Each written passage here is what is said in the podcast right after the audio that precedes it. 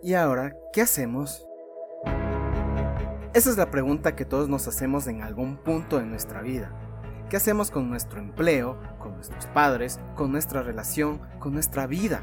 Bienvenidos a este podcast, mi nombre es Javier Abril y junto con amigos que conocen de estos temas o que nunca los han topado, trataremos de resolver a qué hacer en esos momentos en que no sabemos para dónde ir Así que les invito a que se pongan los audífonos, se acomoden la mochila, se ajusten los zapatos y me acompañen en este maravilloso viaje de autoconocimiento. Sean bienvenidos a ¿Y ahora qué hacemos? Hola, hola, hola, hola, hola. Buenas, buenas tardes, buenos días, buenas noches. Mi nombre es Javier Abril y sean bienvenidos a este su podcast ¿Y ahora qué hacemos? Pues antes de iniciar me gustaría mucho eh, tratar o hablar sobre el tema del el peso. El peso siempre me ha traído muchas dudas y cosas que muchas veces no sé si están bien, están mal, si lo que estamos comiendo está bien, está mal, si bajar de peso tan rápido está bien o está mal.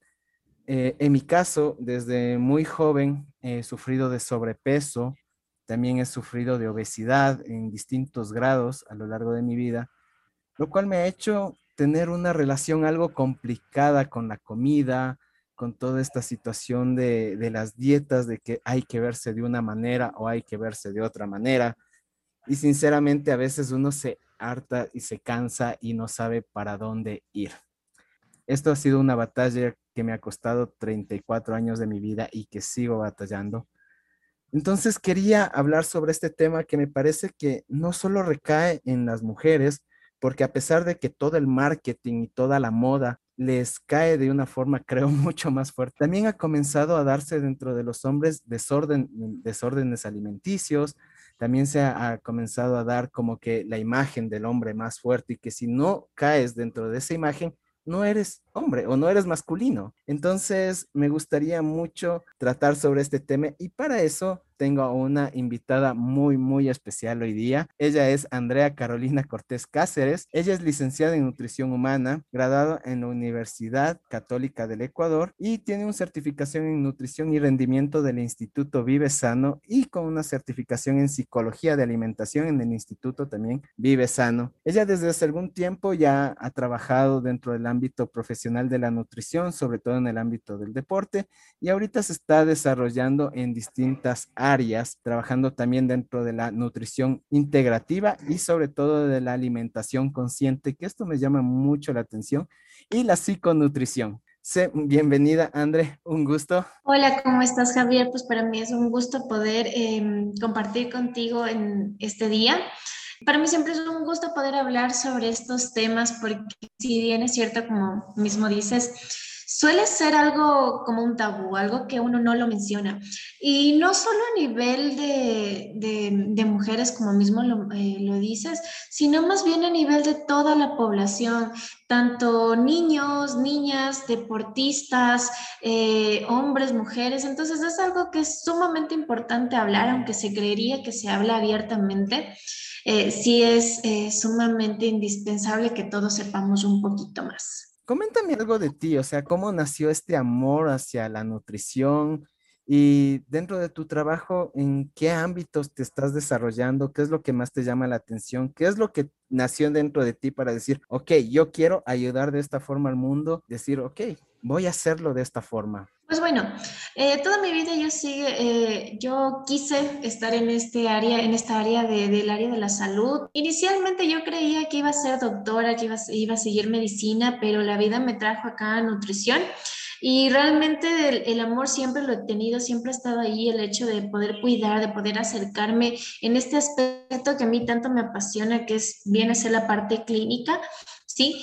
Y poder darle una ayudita más o un plus más desde lo que es psiconutrición o manejando eh, alimentación deportiva o clínica como tal. Entonces, eh, el amor siempre ha estado ahí, sí, toda la vida. Y bueno, ahorita que acabas de topar el tema de la psiconutrición, eh, me gustaría que me expliques un poquito qué es la psiconutrición, esto que se ha estado hablando recientemente en los últimos años, así que danos un poquito de, de más luz sobre este tema. Ya, perfecto. Bueno, lo que es la psiconutrición básicamente eh, lo que hace es relacionar este aspecto mental con el aspecto eh, nutricional o eh, de consumo de alimentos. Recordemos que cuando nosotros hablamos de nutrición, no solo vemos desde el aspecto de qué consume en las porciones o cantidades, sino que nosotros vemos una globalidad o una generalidad donde eh, buscamos específicamente religión, buscamos costumbres, hábitos, eh, también a nivel emocional, porque recordemos que ahorita y en la actualidad es mucho más frecuente todo lo que es ansiedad y estrés y comer por consecuencia de la ansiedad y el estrés es bastante frecuente. Entonces, lo que hace es redescubrir a la persona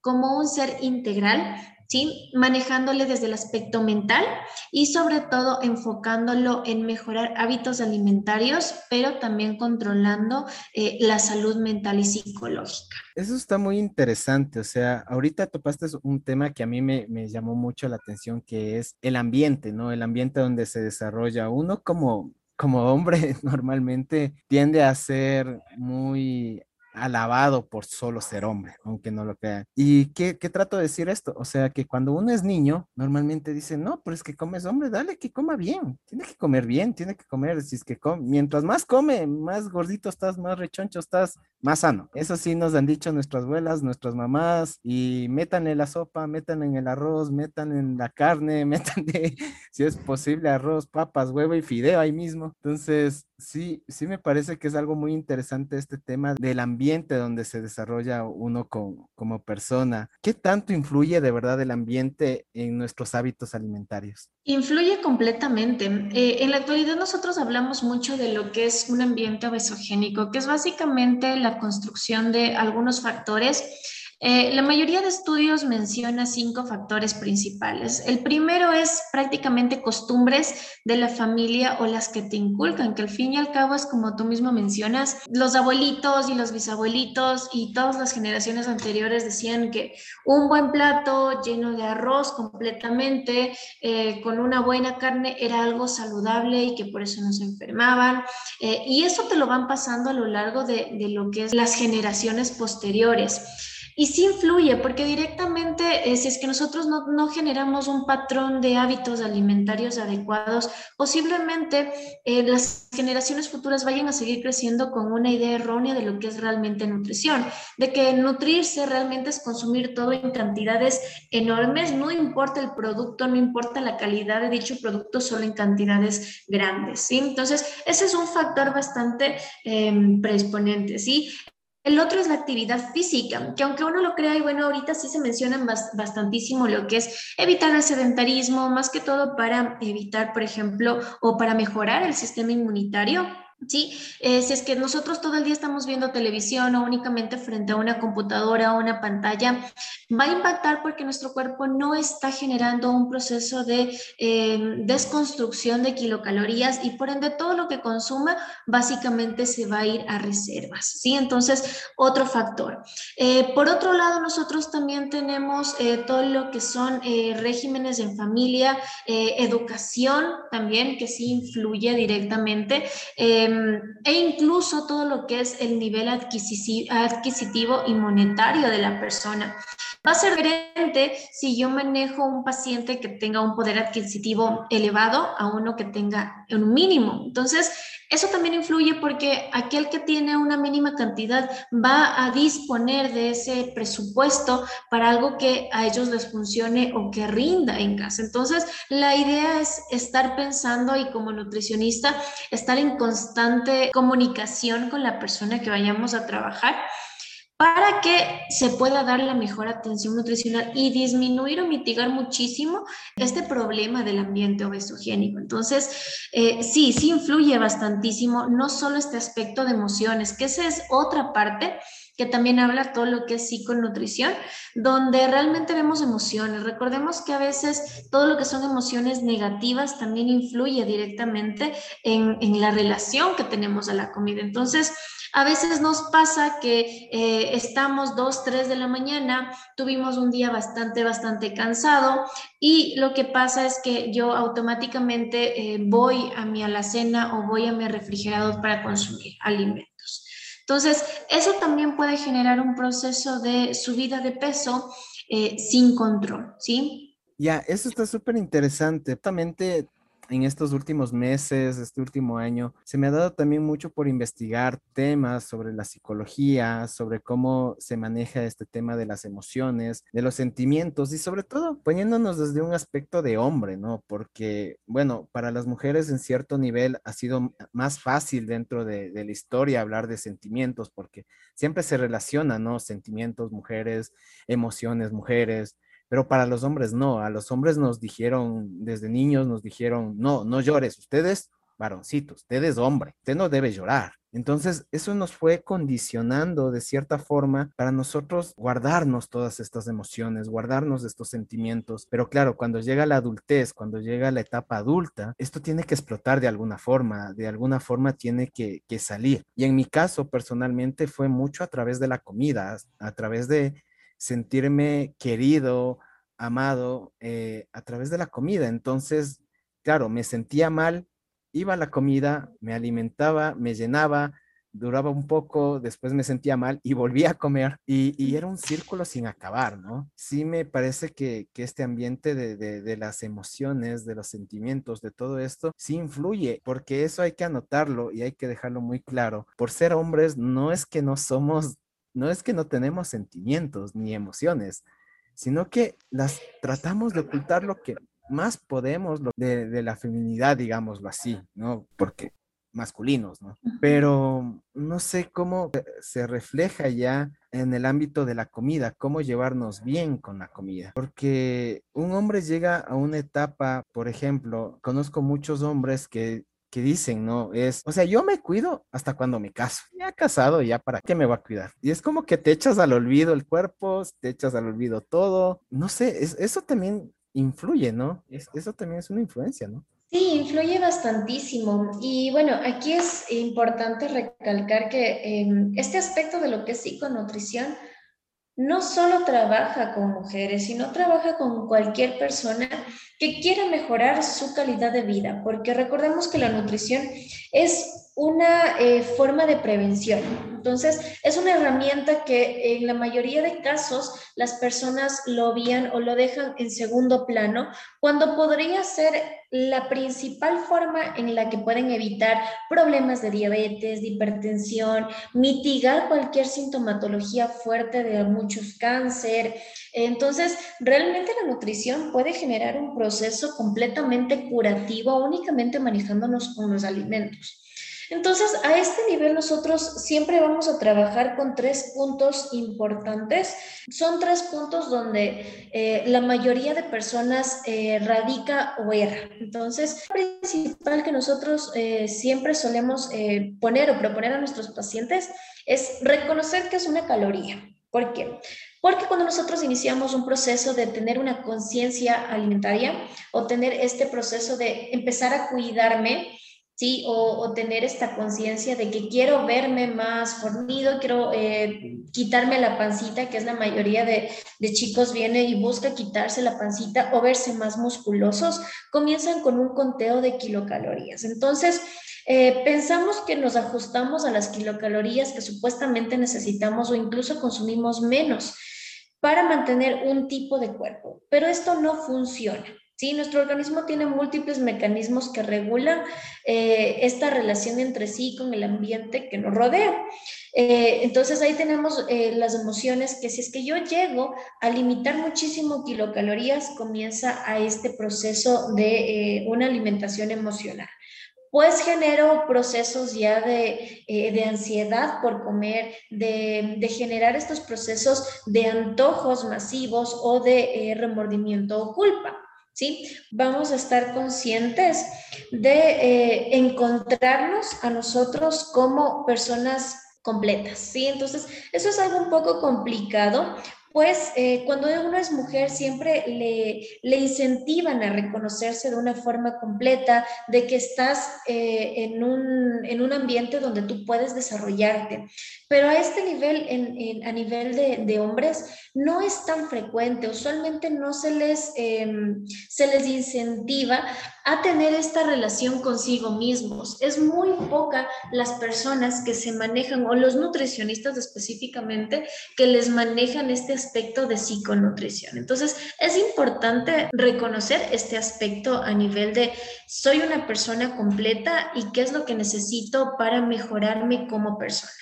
Y finalmente, eh, lo que vamos a hacer a este nivel también es pedir ayuda. Porque a veces uno creería que simplemente buscando en Internet yo puedo generar este cuidado.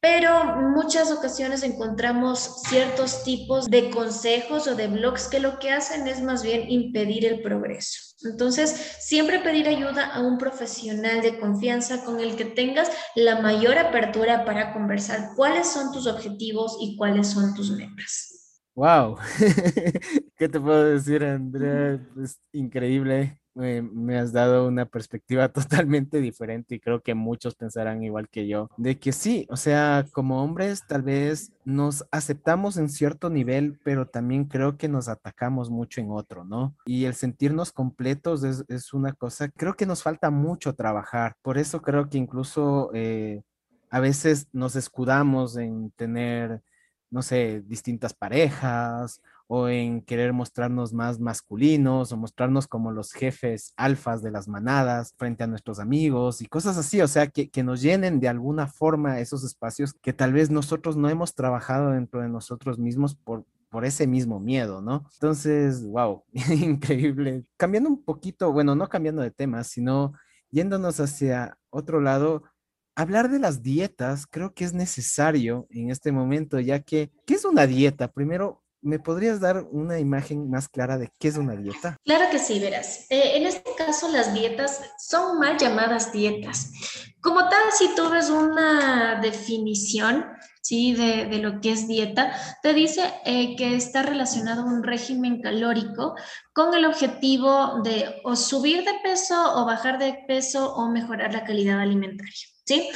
Sin embargo, durante los últimos prácticamente 10 años se volvió sumamente importante este término o más frecuente este término tras darle la connotación de eh, ser milagrosas. Y es ahí cuando se daña toda la perspectiva de nutrición. Eh, porque comenzamos con, eh, voy a seguir una dieta donde usualmente yo restrinjo mucho mi alimentación, donde yo comienzo a sufrir internamente, porque prácticamente es un sufrimiento quitarme a mí. Y eso te lo digo más por experiencia, que muchas personas eh, tienen miedo de ir donde una nutricionista o un nutricionista porque dice, mira, si es que vas donde tal persona o donde el nutricionista te va a quitar y solo vas a poder comer lechuga. Y la verdad es que no es así. Nosotros le dimos esa mala connotación, ¿sí? Entonces, ahorita como tal, el significado de dieta viene a ser este proceso de restricción calórica que te va a dar un beneficio, se podría decir, tal vez a nivel de peso, ¿sí? Cuando lo que realmente nosotros queremos es generar un régimen calórico que va a ser muy diferente porque en eso yo voy a manejar un déficit calórico para bajar de peso o un superávit calórico para construir musculatura, pero a este nivel yo siempre voy a controlar composición corporal. Entonces, no voy a limitar, no voy a restringir, más bien lo que yo hago es jugar con las kilocalorías, con carbohidrato, proteína y grasa para alcanzar el objetivo sin que genere este proceso de ansiedad y sin que genere este proceso que se puede llamar de dolor por el alimento. Qué interesante. O sea, básicamente lo que me comentas es que las, las dietas milagrosas, entre comillas, vendrían a ser las que son negativas, que de alguna forma nos hacen restringirnos y que eso, eso es, eso es lo que trae el, el tan llamado rebote, ¿verdad? Sí, justamente. Y el proceso es básicamente porque yo genero un proceso rebote porque elimino muchísimo de mi alimentación. Entonces, Hay ahorita una dieta que está bastante, bastante frecuente y es la que más genera rebote. Eso te lo digo ya porque he tenido algunos pacientes que han seguido esa dieta y han tenido rebotes increíbles. Es eh, la llamada dieta keto. Entonces, lo que hacen es disminuir carbohidratos porque eso es lo que hace, restringe una alimentación ¿sí? Y, o un tipo de alimento. Y posterior, cuando tú regresas a tus hábitos alimentarios, más que todo, ¿por qué? Porque tuviste muchísima cantidad de ansiedad que se refleja en una ansiedad por comer dulces, que es lo más común o frecuente. Entonces, esta ansiedad no es, es poco controlable porque da unas ganas increíbles e inmensas de comer dulces que cuando lo consumes, los consumes en cantidades enormes. Entonces, en vez de consumirte una barrita de chocolate, te compras unas de esas barras grandotas o un paquete de barras de chocolate y te lo consumes por completo. Y es ahí cuando a ti te da el efecto rebote. Lo mismo pasa con cualquier tipo de dieta si nosotros encontramos, por ejemplo, o ponemos algo muy simple. ¿Cómo, cómo bajar de peso rápido en en la barrita de Google. Siempre te van a salir dietas milagro eh, de cómo bajar kilocalorías o cómo llevar una dieta que en una semana pierdes 10 kilogramos. Esos días son pequeñas luces que uno tiene que, que decir, ok, esto me va a hacer daño. ¿Sí? Entonces, el efecto rebote es simplemente recuperar tu peso o el doble por la consecuencia que viene a ser la ansiedad de la restricción calórica. Sí, en, mi caso personal sucedió que hace algunos años yo igual realicé dieta y claro, o sea, bajé alrededor de, creo que recuerdo como unos 10 kilos más o menos. Y estaba bien y todo el mundo me felicitaba y todo, pero al cabo de un año y medio, casi dos años, aumenté de peso y, superé mi peso anterior, o sea, entonces sí fue como que, ok, todo se fue a la basura. Entonces sí es algo que, yo en, en mi caso personal lo he vivido y por eso es que me llama tanto la atención esto que ahora se, se llama de alimentación intuitiva. La alimentación intuitiva que, que ahorita veo en algunos lugares que está surgiendo, que se habla bastante, pero que no se le entiende muy bien, o bueno, en mi caso personal, he tratado de entenderla, que es como que seguirla, pero como que me causa un poco de dudas, entonces he tenido que ir con un poco de especialistas, pero Ahorita tú podrías darme un poquito más de visión sobre qué es la alimentación intuitiva. Ya, claro que sí. Bueno, este tipo de nutrición se basa en el respeto que uno le tiene al cuerpo, ¿sí? ¿Por qué? Porque lo que hace es seguir la propia intuición o sobre todo escuchar al cuerpo, eh, específicamente las señales que envía. La mayoría de personas por eh, la cantidad de cosas que en la actualidad uno tiene que hacer, que despertarse, desayunar, enseguida vamos ocho horas al trabajo, en el trabajo usualmente estamos con mil pendientes, tenemos un montón de, situaciones que hacer a lo largo del día, llego siete, ocho de la noche cansado, cansada, eh, meriendo y me voy a dormir. Entonces, hemos perdido esa conexión con nuestro cuerpo, hemos perdido totalmente la interacción y el hecho de escuchar nuestra fisiopatología. Entonces, ¿qué es lo que yo hago? Usualmente, si yo tengo un proceso de gases, un proceso de estreñimiento o un proceso, por ejemplo, de caída del pelo, en el caso de, chicos y chicas, eh, pueden ser eh, uñas quebradizas la piel se me comienza a ver un poco más, menos hidratada, ¿sí? Entonces, esas ya son señales que yo automáticamente pierdo y dejo de escuchar. Entonces, simplemente digo, es algo normal para mí. Eh, que el cabello se me caiga bastantísimo o a su vez que yo me sienta tan inflamado y tan pesado. Entonces, automáticamente nos ponemos este botón de automático y vamos así como, como en piloto, en este tipo de piloto crucero, ¿sí? Que simplemente cogemos y seguimos nuestros días. Entonces, lo que la, la alimentación intuitiva hace es recuperar el control de nuestra vida y nuestra alimentación, comenzar a escuchar cada uno de lo que nos está refiriendo nuestro cuerpo, porque recordemos, ahora toda la parte mental se expresa en algún aspecto físico. Va a haber a personas al que la ansiedad o el estrés se les genere, por ejemplo, en procesos dermatológicos que comiencen a salir, por ejemplo, eh, prurrito, comience con picazón, a otras personas se les va a diferenciar o se les va a, notar en aspectos eh, gastrointestinales, a otros en aspectos del corazón, a otros en aspectos respiratorios. Cada uno es diferente, ¿no? Pero el cuerpo va a hablar, va a intentar decirnos algo y eso es lo que hace la alimentación intuitiva.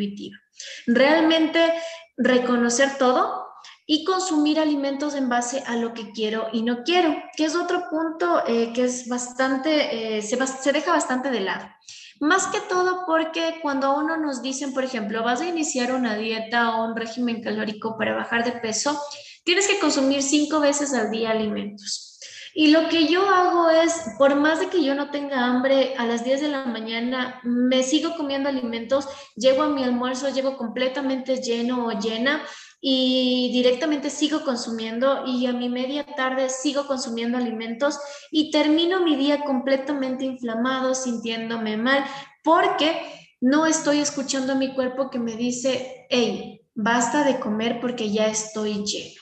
Entonces, eso hace la alimentación intuitiva.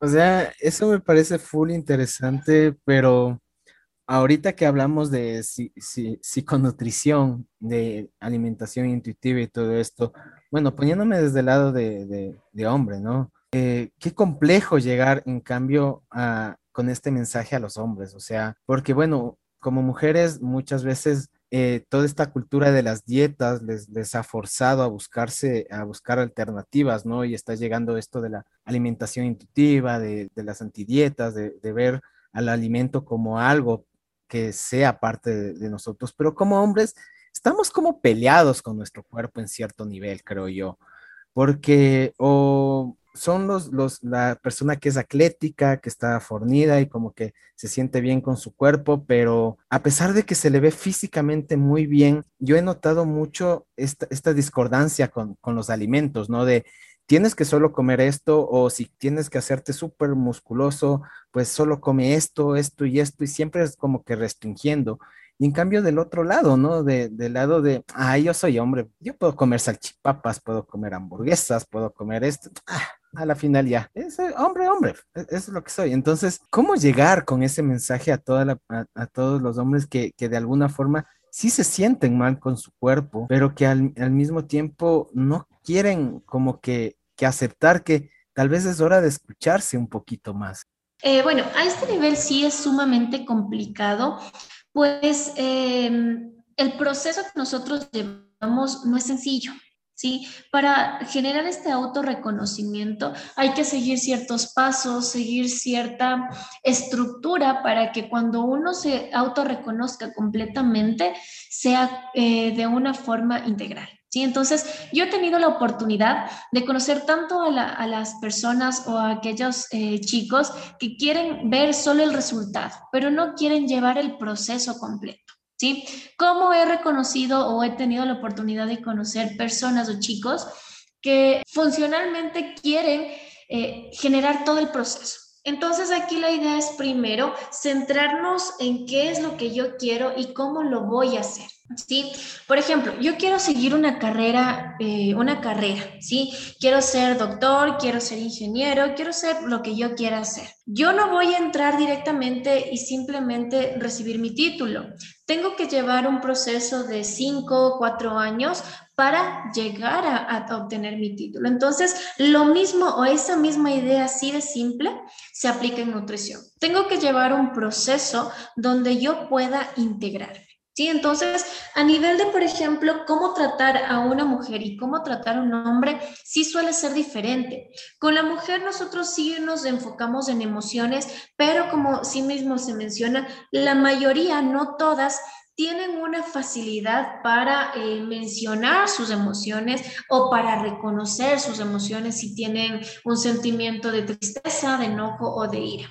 Si es que no, lo que yo hago es primero trabajar en ese reconocimiento de emociones, trabajar en cómo a mí me puede ayudar a reconocer si tengo ira, si tengo felicidad, si tengo angustia y posterior iniciar el proceso. ¿sí? Entonces, eso siempre se va a hacer con cualquiera eh, que uno em, venga a consulta o que quiera generar este cambio, ¿sí? Y sobre todo, darles la apertura para que cada uno pueda venir a este, en este caso, este consultorio o hacerlo vía online, no importa, eh, pero que tenga la oportunidad de expresarse, de decir yo me siento mal o me siento bien con mi cuerpo, con mi físico, con mi alimentación y quiero generar ese cambio. Pero ese cambio solo lo da uno mismo. Yo creo que el, el trabajo personal, el trabajo integral, como comentas, dentro de, de uno mismo como persona, sea hombre o mujer, es, es básico y es importantísimo. El reconocernos como personas y como tú decías al inicio de entrevista, ¿no? Como personas completas, porque no solo esto nos sirve para, como en este caso hablamos de, de la nutrición, sino en nuestra autoestima, en nuestra forma en que nos relacionamos con nuestras parejas, con nuestros amigos, con, con toda la gente, ¿no? Sí es un factor mucho a tomar en cuenta. Ahora, ya que topamos el tema de la alimentación intuitiva, y que,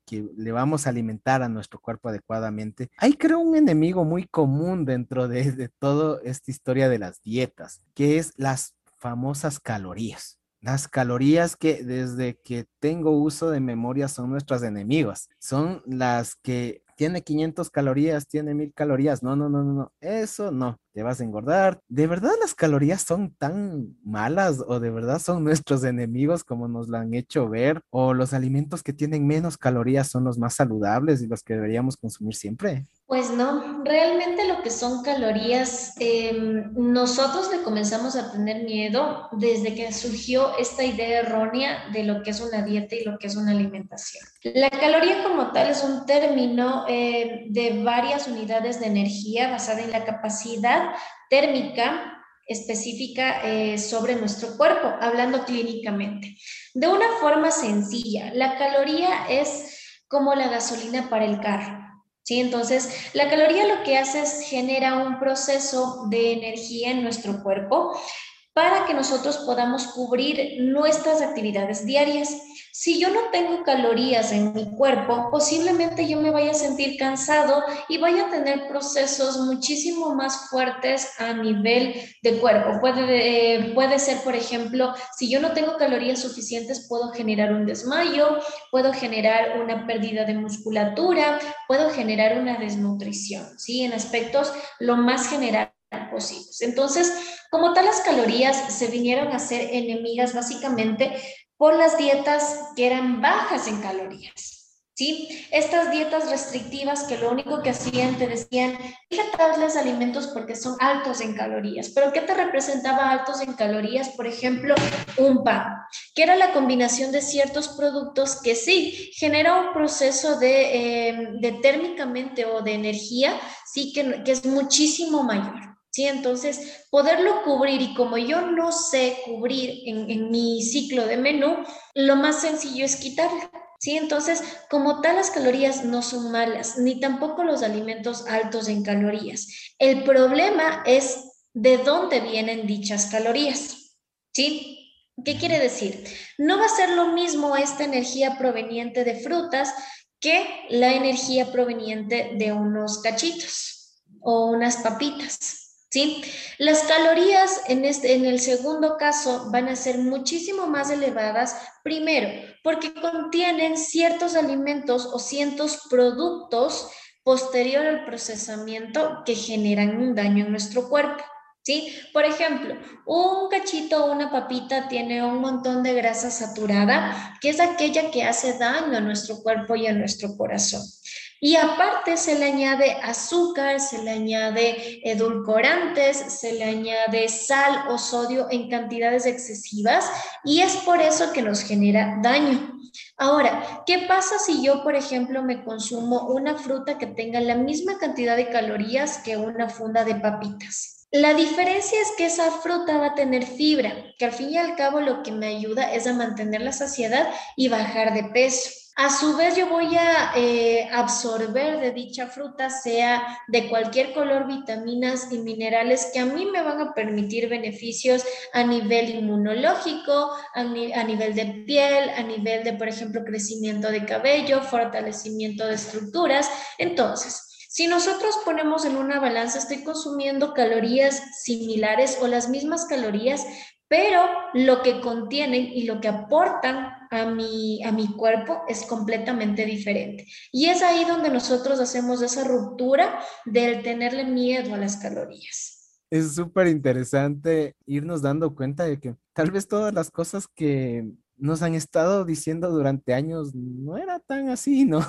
Quisiera irnos ahora por el ámbito de que sabemos, por ejemplo, o sea, dentro del, común denominador de, la gente, como en mi caso, eh, yo siempre he sido una persona, como comento, eh, gordita, entonces siempre es un poco como que fuerte para la psicología de, uno como persona que te categoricen, ¿no? Como que el gordito, el, el que le encanta comer, ah, no le des al gordito eso porque se va a acabar todo el plato, o no le inviten a salchipapas porque después no sé, se va llevando toda la cocina, cosas así que de alguna forma nos, nos van, como que se van guardando más bien dentro de nuestra, de nuestra mente y que a veces eso nos afecta, ¿no? Entonces comenzamos como que a restringirnos, a hacer todas estas dietas, hacer... Y de repente llegamos a un punto donde decimos, ok, pero esto es bueno para mi salud, o sea, yo ya no me estoy sintiendo tan bien, o al revés, ¿no? O sea, yo gordito como estoy, me siento bien. En mi caso, yo sufro de, de, obesidad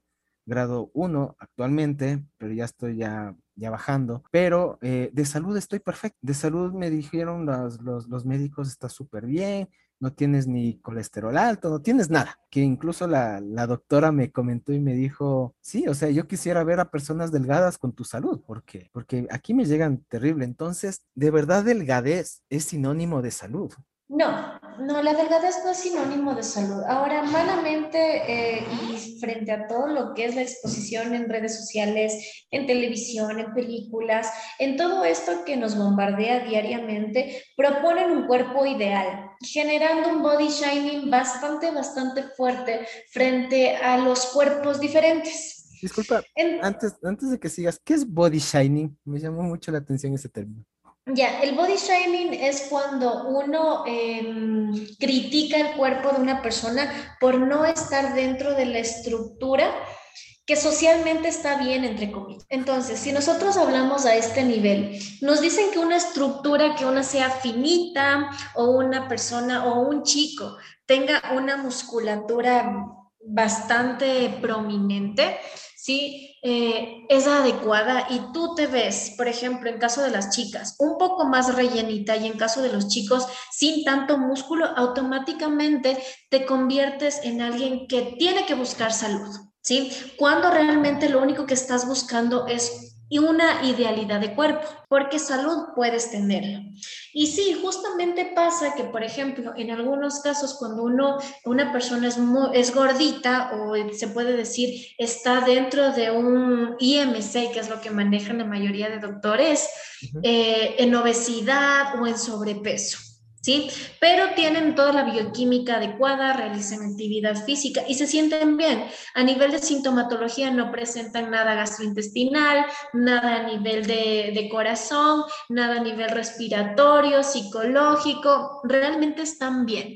Pero la sociedad sigue generando esta esta presión social sobre tienes que ser delgado o tienes que generar musculatura, de lo contrario no estás sano. Entonces, ahorita existe un movimiento bastante, bastante grande sobre todo lo que es body shaming, porque la idea es que primero, uno esté en salud, tanto psicológica y mentalmente, para que pueda profesar dicha salud, ¿sí? Entonces, un cuerpo delgado, por ejemplo, y es algo que a mí me pasa con algunos pacientes, tienen un cuerpo que entre comillas es perfecto, son delgaditos, eh, los chicos también son bastante delgaditos, se les marca la, eh, los cuadritos, que a muchos quieren que se les marque los cuadritos, pero cuando yo mando a hacer bioquímica sanguínea, están pésimo, tienen colesterol elevado, tienen triglicéridos elevados, están ya al borde de la anemia. Entonces ahí es cuando uno regresa al inicio y dice, no, no estás en salud por más de que estés completamente dentro de lo que es eh, este rango social que te puede estar diciendo que estés bien. Y ahí es cuando uno cambia el chip y cambia toda esta idea de, tengo que estar flaquito o flaquita para estar saludable.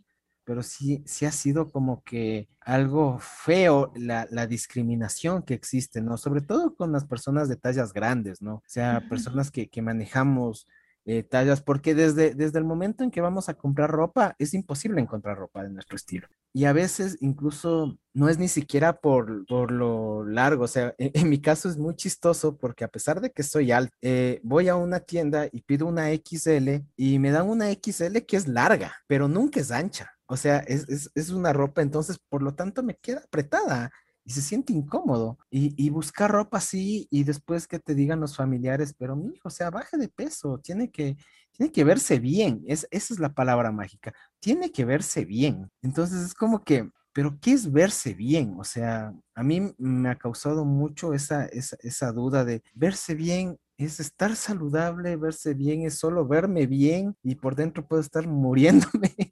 o sea, como, dicen por ahí, la sonrisa de payaso oculta muchas veces la tristeza que lleva el que se pinta de payaso, ¿no? Entonces yo creo que va por ahí también este, esta idea de, la salud y de la imagen que, no es congruente, ¿no? ¿Tú consideras que para, para mujeres es más importante la imagen que para los hombres? No todo. Realmente hay hombres que se, que se cuidan muchísimo, se puede decir, o que están pendientes muchísimo de todo lo que es su aspecto físico. Ahora, eso va a estar enteramente em, determinado por cuáles son sus costumbres y qué, solo, qué es lo que se les enseñó desde que son chiquitos. ¿sí? Eh, no siempre va a determinar, por ejemplo, que el papá siempre esté, por ejemplo, con un buen traje, que el hijo sea igual, pero sí va a influenciar que, por ejemplo, siempre lleve ropa limpia, que siempre esté cuidado a nivel de cabello, si es que les gusta cabello largo, si les gusta cabello corto. Va a determinar primero este aspecto de su personalidad también y de la cultura que van creando a lo largo eh, que se van autorreconociendo en los años. ¿Sí? No es totalmente influenciable eh, por, la, por el aspecto social de las personas, pero sí tiene cierta tendencia. ¿Qué quiere decir? Si yo me desarrollo en un ambiente donde todos mis amigos o mis amigas siempre están con un tipo de ropa, ¿sí? Hablemos, por ejemplo, un color de ropa. Todos mis compañeros en, la universidad eh, siempre se visten de negro. Entonces, por ende, yo como quiero formar parte, voy a ser similar. Y es ahí cuando también influye directamente en cómo yo me veo y cómo yo quiero que la gente me vea. ¿Sí? Entonces ahí es cuando realmente uno dice eh, si es que yo quiero verme bien o la imagen importa a ese nivel de aceptación social. ¿sí? Entonces desde ahí nace este aspecto, más no eh, solo es determinante o de mujeres o de hombres, sino porque yo quiero ser aceptado, sea hombre, sea mujer, yo cambio mi aspecto o cambio mi imagen. Wow. O sea, somos todavía parte de la manada, básicamente. Sí, sí. Parece full interesante porque esto, esto abarca mucho, ¿no? Dentro de la psicología, dentro de la sociología, también por lo visto. No es solo el tema de, de, de, de la comida o de las dietas o de todo esto, sino no deja de ser solo un espacio, un espacio de discusión biológica, o sea, solo del cuerpo, y pasamos también a los aspectos sociales y psicológicos, ¿no? Pero ahora mi pregunta es, ¿cómo es alimentarnos bien? Alimentarnos correctamente. Si ya nos dicen que, bueno, está bien comerte unas, unas papitas, también está bien comerte esto, pero ojo que también eso tiene mucho, muchas cosas. ¿Cómo es alimentarnos bien? En caso, alimentarse bien siempre va a estar direccionado a cubrir las necesidades calóricas. ¿A qué me refiero con esto? Cada persona, seas tú Javier o sea yo Andrea, tiene un requerimiento mínimo calórico. En tu caso me invento, puede ser 1450 kilocalorías. En mi caso pueden ser 1360 kilocalorías. ¿Sí? Para yo alimentarme bien, siempre tengo que cubrir un poquito más de mi mínimo calórico. Este mínimo calórico lo que hace es permitir que mi cuerpo genere todos sus procesos de forma adecuada. ¿Qué quiere decir? El hecho de pensar, el hecho de que mi corazón lata, el hecho de mi respiración, de que mis intestinos estén digiriendo el alimento y absorbiendo, eh, todo eso va a generarme directamente un proceso de gasto energético. Por lo tanto, yo tengo que consumir un mínimo. Ahora, a este nivel siempre voy a enfocarme en que mi alimentación saludable siempre tiene que estar estructurada a nivel de cubrir todos los grupos de alimentos. Por lo tanto, yo voy a tener dentro de mis alimentos, eh, por ejemplo, carbohidratos a nivel de frutas, verduras, granos, voy a tener tubérculos, voy a tener cereales, eh, a nivel de grasas voy a tener aceites, eh, voy a tener em, aguacate, voy a tener semillas, frutos secos, a nivel de proteínas voy a tener huevo, voy a tener proteínas de carnes blancas, carnes rojas, proteínas vegetales, lácteos, y a nivel de todo lo que es, por ejemplo, frutas y verduras, voy a tener la mayor cantidad de grupos o de colores de alimentos, ¿sí? Acompañado a eso tiene que ir con, eh, tiene que ir estructurado de una manera en la que a mí me funcione. ¿Qué quiere decir? Que no para todos nos va a funcionar que, em, por ejemplo, cubrir cinco comidas al día. ¿Sí? No a muchos les funciona, algunos sí, pero en su mayoría no funciona. ¿Sí? Entonces, ¿qué es lo que yo voy a hacer? Voy a estructurarme de una manera en la que yo pueda consumir mis kilocalorías dependiendo qué tipo de, de régimen calórico yo esté llevando, si de superávit, si de déficit, de normocalórico, pero estructurado en una manera que yo, digamos, yo estoy acostumbrado a consumir en mi almuerzo y dos colaciones. Entonces, voy a estructurar un régimen alimentario que se direccione a eso. ¿Sí? Yo no me voy a, em, a, implementar, por ejemplo, una colación extra porque me dijeron que era bueno, pero mi cuerpo no avanza. Entonces, otro punto a considerar. Y por otro lado, que sea accesible y que sea inocua. ¿Qué quiere decir esto básicamente? Que yo la pueda conseguir, la pueda comprar, o sea, sencillo para mí prepararla. Y la otra, que no me cause daño a nivel físico, que puede ser, por ejemplo, si es que yo no eh, lavo bien un alimento, me puede, por ejemplo, causar ruptura de dientes si es que yo por ahí me comí una piedrita con el arroz a nivel biológico que no esté, eh, que no esté bien limpio y me pueda causar una infección. Y a nivel químico, que por ejemplo la verdura que yo consumí estaba con al lado del cloro o estaba al lado de algún producto de, de limpieza y se infectó y a mí me causó daño. Entonces, esos tres puntos nosotros vamos a cubrir o son los que yo manejo, por ejemplo, em, son casi alrededor de siete eh, distribuciones o lo que generaliza todo lo que es la alimentación saludable, pero yo lo resumo en esos tres puntos porque así es más sencillo para una persona entenderlos. Muy bien, qué chévere, chévere, chévere. La verdad es que, Andrea, me has dejado con muchas dudas respondidas y con una nueva visión acerca de, la nutrición, de las dietas, de las calorías, de todo esto que, creo que muchos tenemos que hablarlas más seguido, la verdad. Bueno, eh, de mi parte, no me queda nada más que agradecerte, decirte que muchas gracias por haber venido, ser parte de este proyecto que están haciendo, que está creciendo poco a poco y darte las gracias y invitarte cordialmente para, para volver a topar. Sobre todo me gustaría topar contigo un tema en un futuro que es esto del body shaming, que me, me, me llamó mucho la atención. Así que, nada, o sea, unas palabras finales, recomendaciones, eh, déjanos tus redes sociales también ahí para, para darnos una vuelta. Que sí, bueno, y felicitándote mucho por este, por este podcast, Javier, realmente es algo que uno, eh, como tú mismo dices, no se atreve a hablar. Entonces, es momento de hablar, es momento de comenzar a reconocernos como, como personas que tienen una voz y eso es lo importante, que ahorita tú estás dándote una voz a ti y a muchas personas que posiblemente te escuchen, les estás dando una mano. Entonces yo te felicito muchísimo por eso y sobre todo como, como tal vez un mensaje, no crean en todo lo que ven. ¿Sí? Eh, a veces uno nos dicen cosas, nos, nos mencionan, nos dan consejos que pueden que sean beneficiosos, pero siempre hay un lado diferente siempre vamos a enfocarnos o siempre yo eh, intento em, fortalecer mucho esta idea de decidir por uno mismo y sobre todo tener esta conciencia de que yo soy capaz de decidir sobre qué es lo que hago, qué es lo que consumo, cómo lo consumo y cuándo lo consumo. ¿Sí?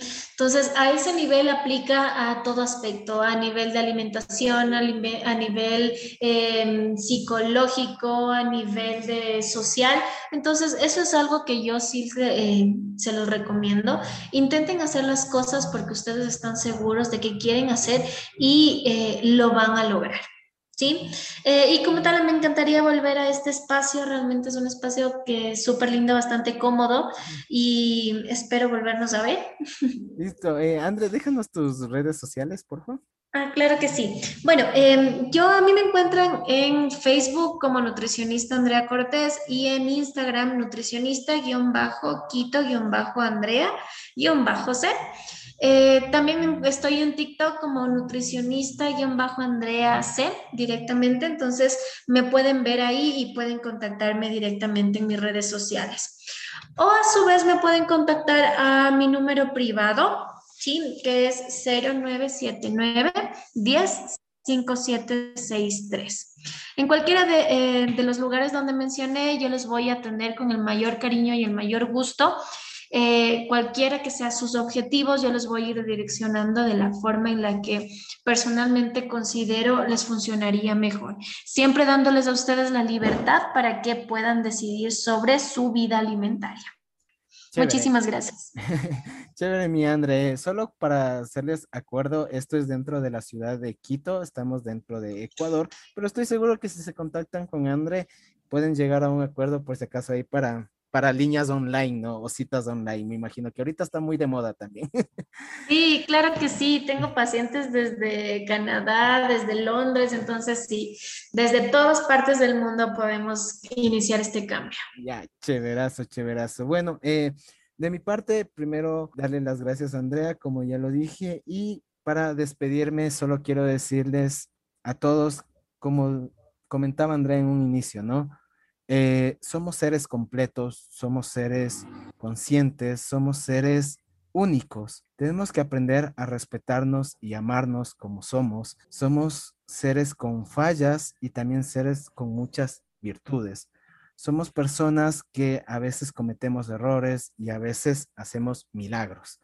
Creo que lo importante es darnos cuenta de lo valiosos que somos como personas y lo valioso que es el cuerpo que tenemos nosotros ya que es lo único y es lo único, y métanse eso mucho en la cabeza, es lo único que es nuestro. El resto está fuera. Lo nuestro es nuestro cuerpo y tenemos que cuidarlo. Y a veces nos olvidamos de cuidarlo. A veces nos olvidamos de que con él caminamos, con él respiramos, con él vemos, con él escuchamos, con él sentimos, con él saboreamos, con él olemos. Entonces, creo que es hora de dejar de ver un poquito lo que hay afuera para comenzar a pensar en lo que hay adentro. Sin nada más que decir, en este espacio que era y ahora qué hacemos con las dietas, creo que qué hacemos con las dietas, pues mandarles a un lado y comenzar a pensar de una forma más intuitiva. Sin nada más que decir, mi nombre es Javier Abril y nos estaremos viendo la siguiente semana. Síganme a través de Instagram en arroba y ahora qué hacemos con K. Y nada más. Muchas gracias y gracias por haber venido, Andrea. Un gustazo. Te mando un beso. Chao.